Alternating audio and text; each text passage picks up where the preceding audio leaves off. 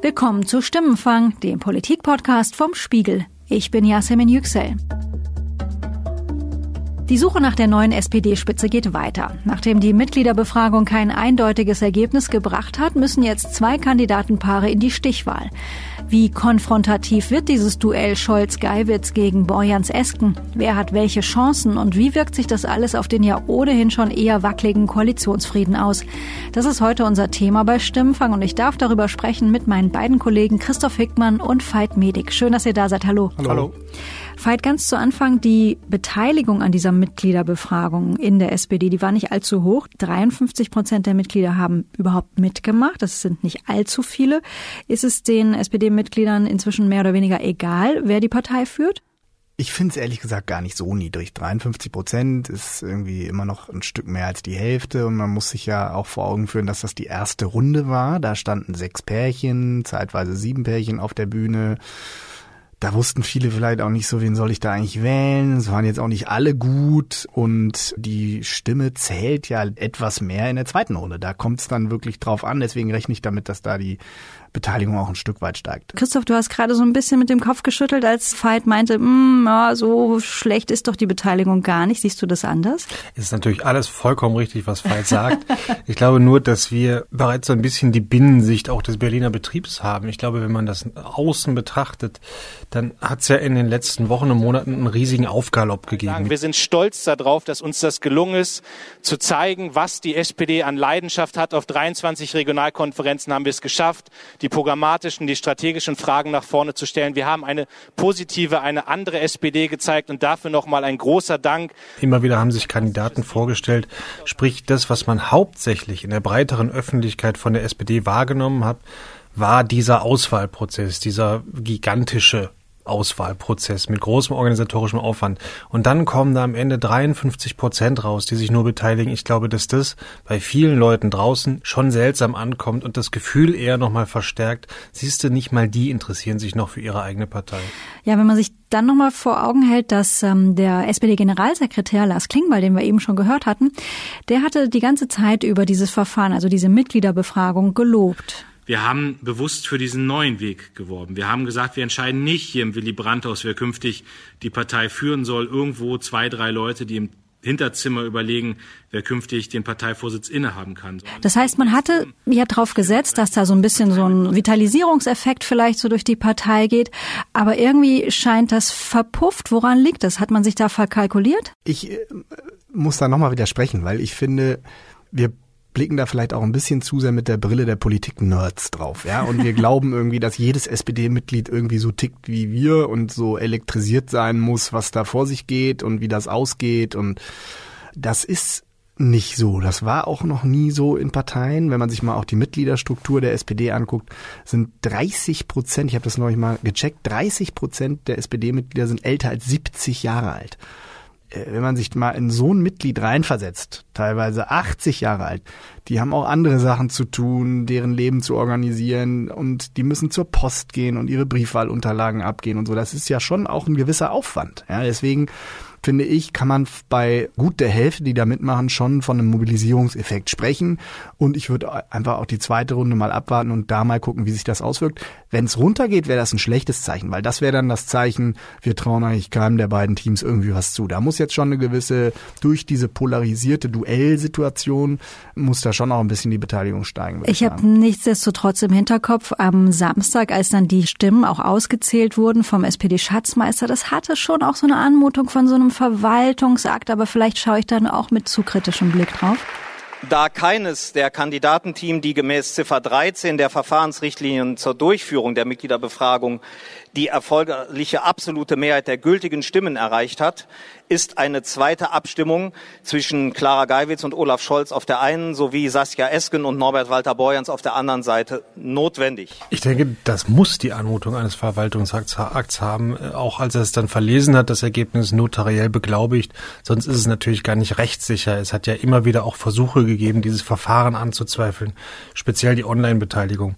Ich würde trotzdem gern noch einmal auf Fight eingehen, weil ich denke, vielleicht müsste man dann mal in eine andere Richtung denken und sich überlegen, ob die These, die wir du hast gesagt, wir Politik nur so gern zugrunde legen, nämlich die Basis von Parteien will mehr beteiligt und mehr eingebunden werden. Die berühmte Hinterzimmerentscheidung muss abgeschafft werden. Vielleicht ist es ja anders. Vielleicht sehnt sich ein großer Teil der Basis nach Führung und sagt, wir wollen eigentlich, dass ihr entscheidet. Dafür haben wir euch gewählt.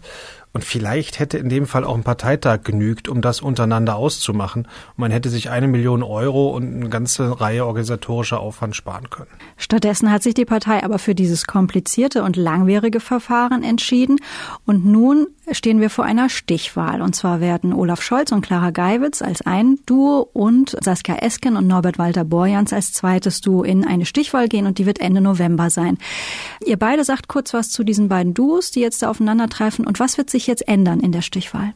Dann fange ich mal mit Olaf Scholz und Clara Geiwitz an, die ja so ein bisschen den Stempel des Weiter so äh, auf der Stirn haben. Olaf Scholz ist, wenn ich das richtig erinnere, seit einem Jahrzehnt stellvertretender SPD-Vorsitzender. Er hat also zu allen wesentlichen Entscheidungen, die ja zum aktuellen Niedergang unzweifelhaft beigetragen haben, da stand er dahinter. Er war dabei, er war mit eingebunden, er hat das alles mitgetragen. So, das heißt, äh, die Frage, die ihm entgegengehalten wird, ist natürlich, äh, was soll sich jetzt eigentlich genau ändern, wenn du äh, dann Vorsitzender bist? Olaf, wie kann man mit Glaubwürdigkeit jemandem erklären, dass derjenige, der uns letzten Endes auch maßgeblich beteiligt in Funktion in dieses Tal der Tränen, in diesen Niederungen, der heutigen Ergebnisse geführt hat, heute zukünftig für Glaubwürdigkeit und soziale Gerechtigkeit in der SPD steht. Da habe ich ein Erklärungsproblem. Clara Geiwitz, seine Partnerin, ist ein neues Gesicht in der Bundespolitik, ist allerdings auch seit längerer Zeit in der Politik, äh, war äh, länger in Brandenburg Landtagsabgeordnete, war Generalsekretärin der dortigen SPD. Ich würde mal sagen, auch bei ihr kann man sagen, Profipolitikerin. Und Olaf und ich, wir sind ein Team aus Ost und West, weil, liebe Genossinnen und Genossen, die SPD darf es niemals zulassen, dass sie in Osten an die AfD fällt. Wir müssen diesen Rechten wieder aus die Parlamente kriegen und dafür müssen wir auch die Ost-SPD stark machen. Dankeschön und jemand, der auch nicht für, sagen wir mal, äh, das Disruptive steht, für äh, die Revolution, für das radikal Neue, sondern tatsächlich eher für Kontinuität. Und die beiden haben sich ja auch, das passt dazu, ziemlich klar, was heißt ziemlich klar, unmissverständlich dafür ausgesprochen, in der großen Koalition zu bleiben. Andersfalls sieht es aus bei dem Duo Saskia Esken und äh, Norbert Walter Borjans, Novabo genannt, habe ich jetzt gelernt. Da hat sich zumindest Saskia Esken mehrmals, unter anderem auch bei der letzten Regionalkonferenz in München, dezidiert so geäußert.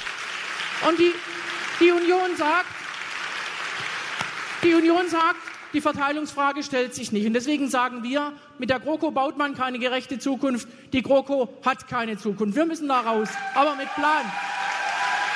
Veit, erzähl ein bisschen was. Wer ist dieses Duo? Mit welchem Profil gehen die in diese Stichwahl? Die beiden versuchen sich so ein bisschen als das Gegenduo zu Scholz und Geiwitz auf ganz unterschiedlichen Politikfeldern zu inszenieren. Ne? Ob das jetzt die Sozialpolitik ist, wo sie für einen weicheren Ansatz plädieren, weg von Hartz IV, weg von Sanktionen. Ob das die Finanzpolitik ist, wo sie sagen, keine schwarze Null. Ob das die Stärkung der Kommunen ist. Ich habe immer gesagt in den 22 Veranstaltungen, das ist wie ein großer Bus der SPD, auf dem steht vorne drauf, soziale Gerechtigkeit und Zukunft. Und der Bus ist mittlerweile fast leer. Die Leute fahren nicht mehr mit, weil sie uns nicht glauben, dass wir da noch hinfahren. Und das hat damit zu tun, dass wir in der Vergangenheit auf Berater und Lobbyisten reingefallen sind, die uns vom Weg abgeführt haben in die neoliberale Pampa. Wo sie sagen, wir wollen was anders machen als Olaf Scholz und Clara Geiwitz und wir wollen mit dem bisherigen Ansatz der SPD brechen und die SPD linker, vielleicht auch etwas radikaler aufstellen. Ich glaube aber gerade der Punkt große Koalition ist eine totale Achillesferse für die beiden weil sie da selbst noch nicht richtig zu wissen scheinen, wie sie da eigentlich agieren wollen. Also Frau Esken intoniert das deutlich skeptischer, deutlich kritischer, was die GroKo angeht.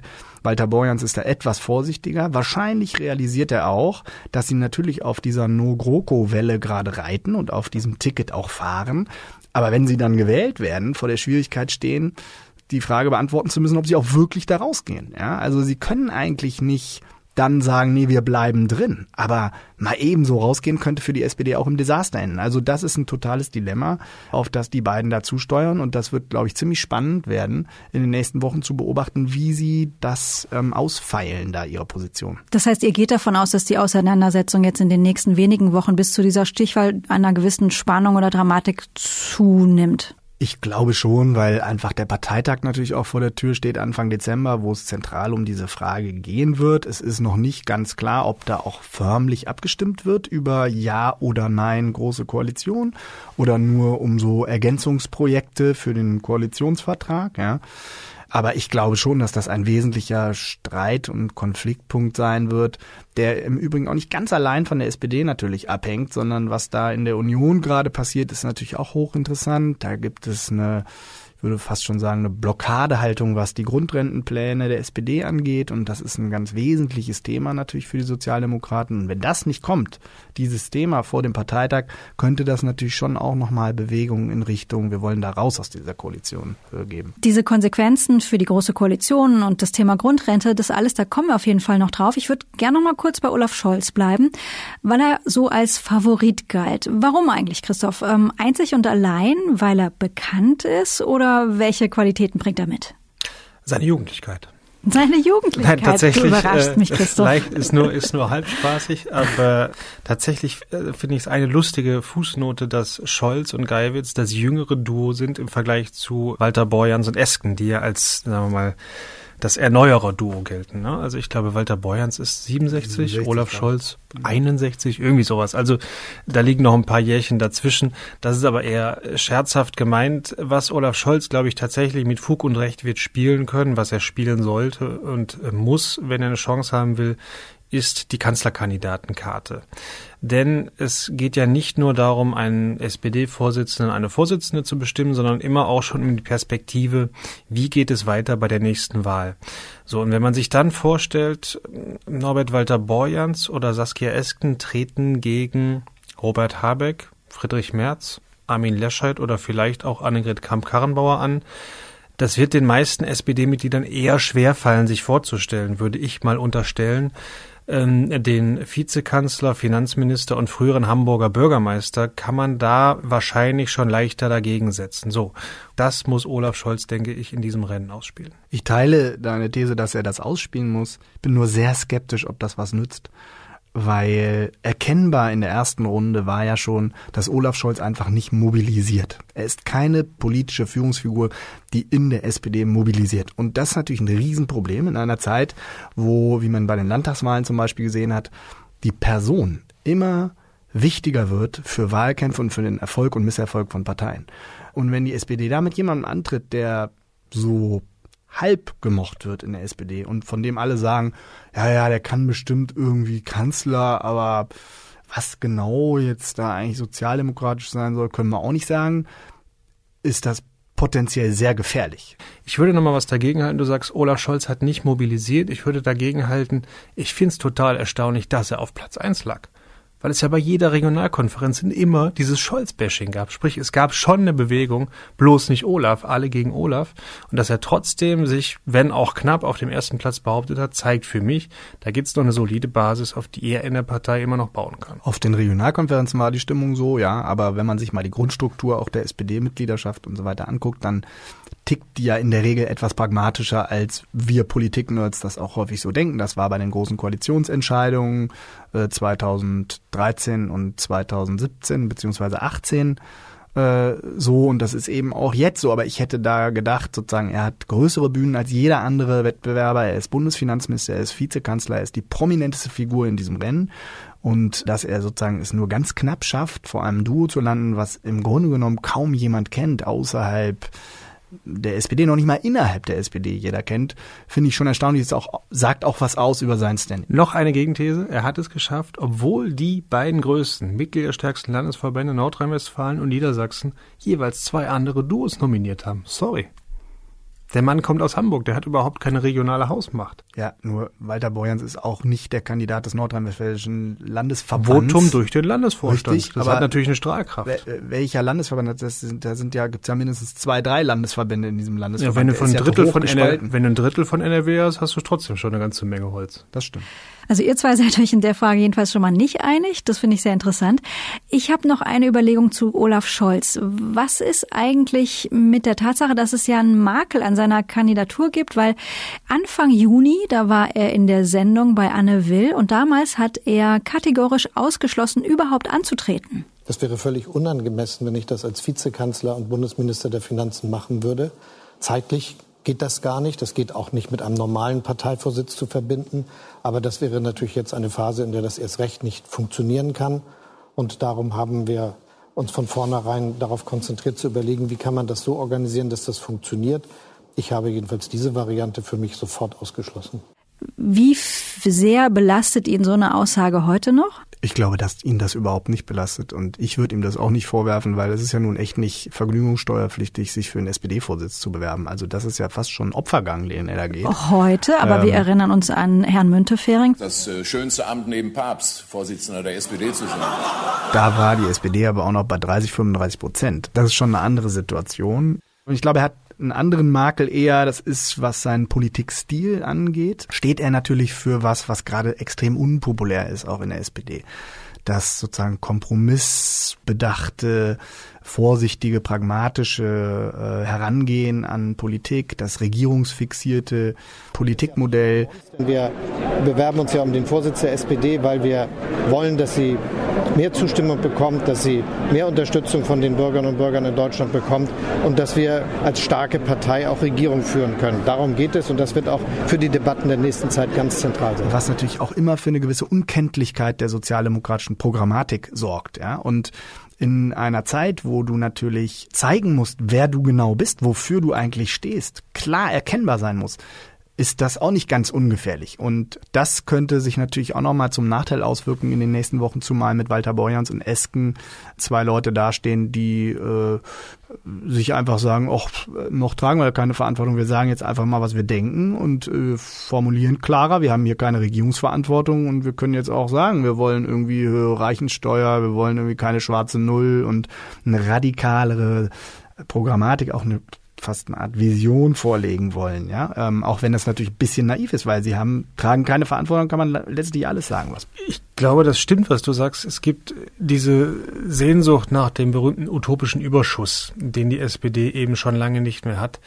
Gleichwohl wird es für Esken und Walter Borjans in den nächsten Wochen, glaube ich, schwieriger werden damit, weil bislang war das ein Rennen nebeneinander her. Jedes Pärchen ist so ein bisschen für sich ge gelaufen. Man hat auch darauf verzichtet, sich gegenseitig anzugreifen und auszuhebeln.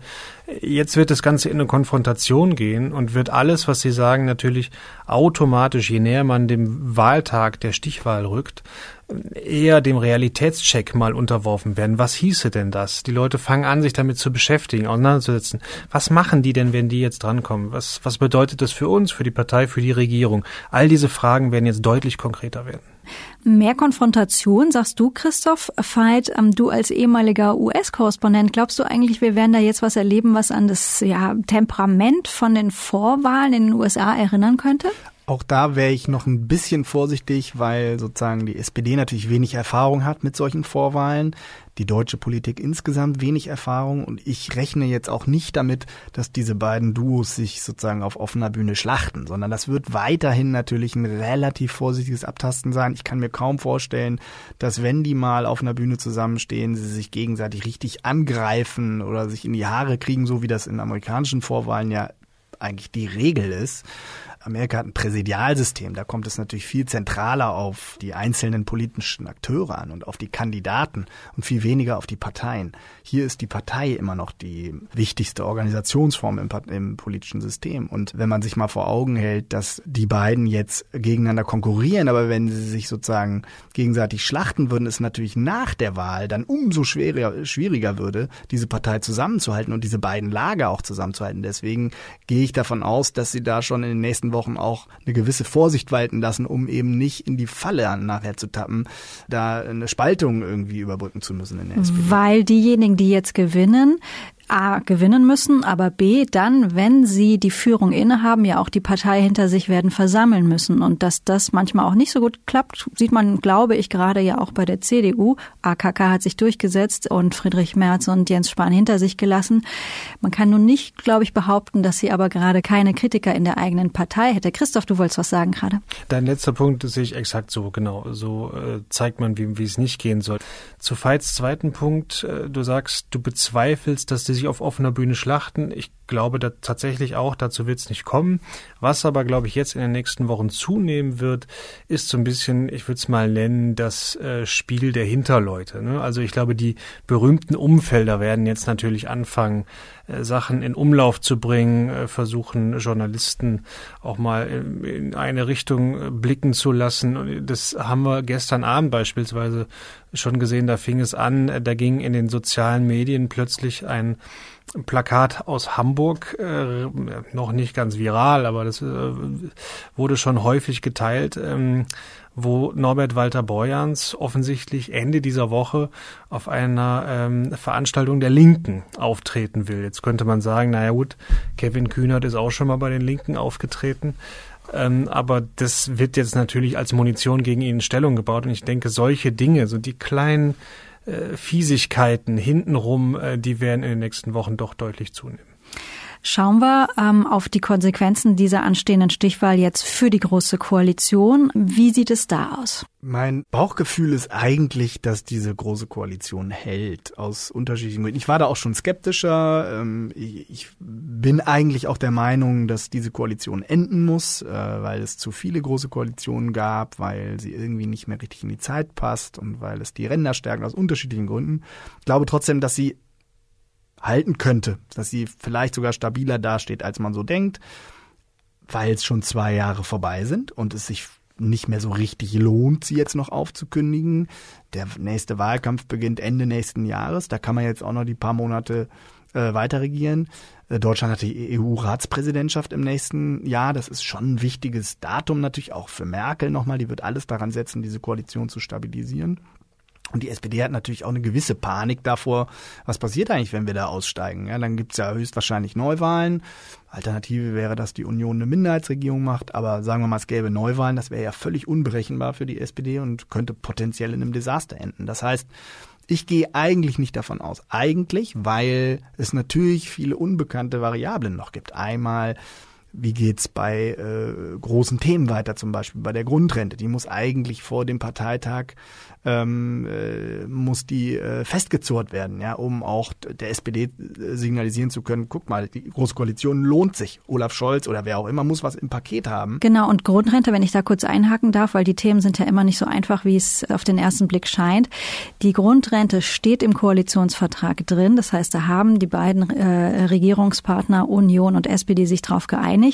Der Knackpunkt ist nun, dass in diesem Koalitionsvertrag eben auch drin steht, die kommt aber mit einer sogenannten Bedürftigkeit Wirksamkeitsprüfung. Und die will die SPD nun eben nicht. Und darüber ist der Streit ausgebrochen. Die SPD hat ein großes Interesse dran, hast du gesagt, das ähm, durchzukriegen. Mit welchem Führungsduo würde denn die Chance steigen, die Grundrente durchzubekommen, den äh, Koalitionspartner Union davon zu überzeugen, ja, okay, SPD, den Gefallen tun wir euch jetzt, wir kommen euch da jetzt einen Schritt entgegen. Gibt es da ein Team, das hier eine größere Chance hätte? Ich hätte bis vor kurzem immer gesagt, qua Erfahrung der Verhandlungsprofi Olaf Scholz.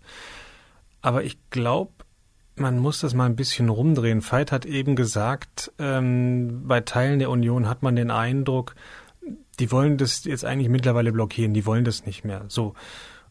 Dabei müssen sie ja immer taktisch mitdenken, wen sie eigentlich stärken.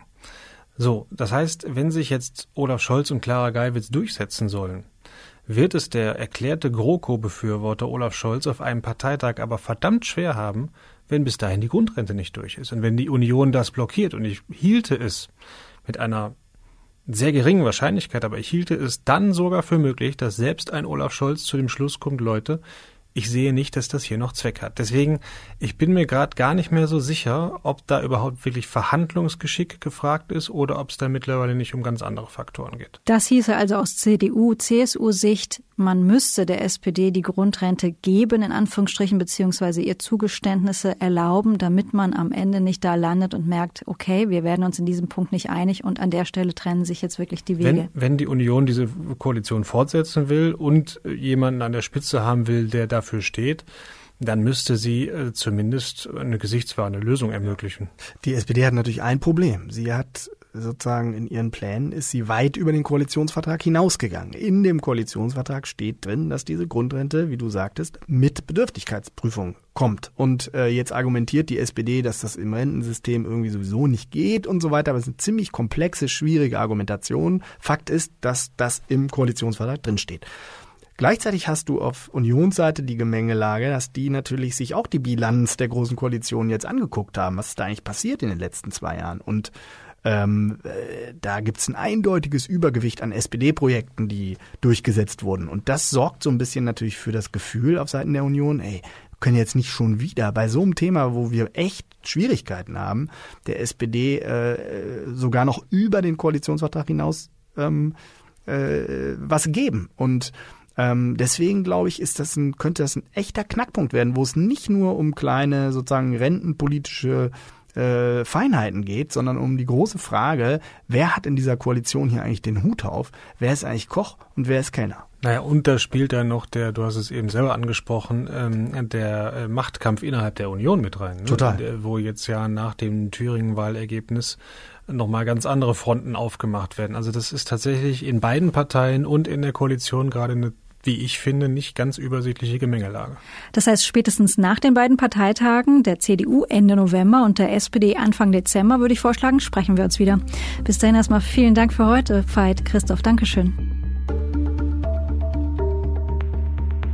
Das war Stimmenfang. Die nächste Episode hören Sie wie gewohnt ab kommenden Donnerstag auf spiegel.de, Spotify oder in allen gängigen Podcast-Apps.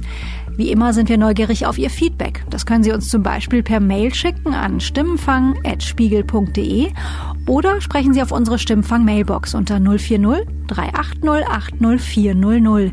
Diese Folge wurde produziert von Matthias Kirsch und mir, Yasemin Yüksel. Danke für die Unterstützung an Philipp Fackler, Sebastian Fischer, Johannes Kükens, Wiebke Rasmussen und Matthias Streitz.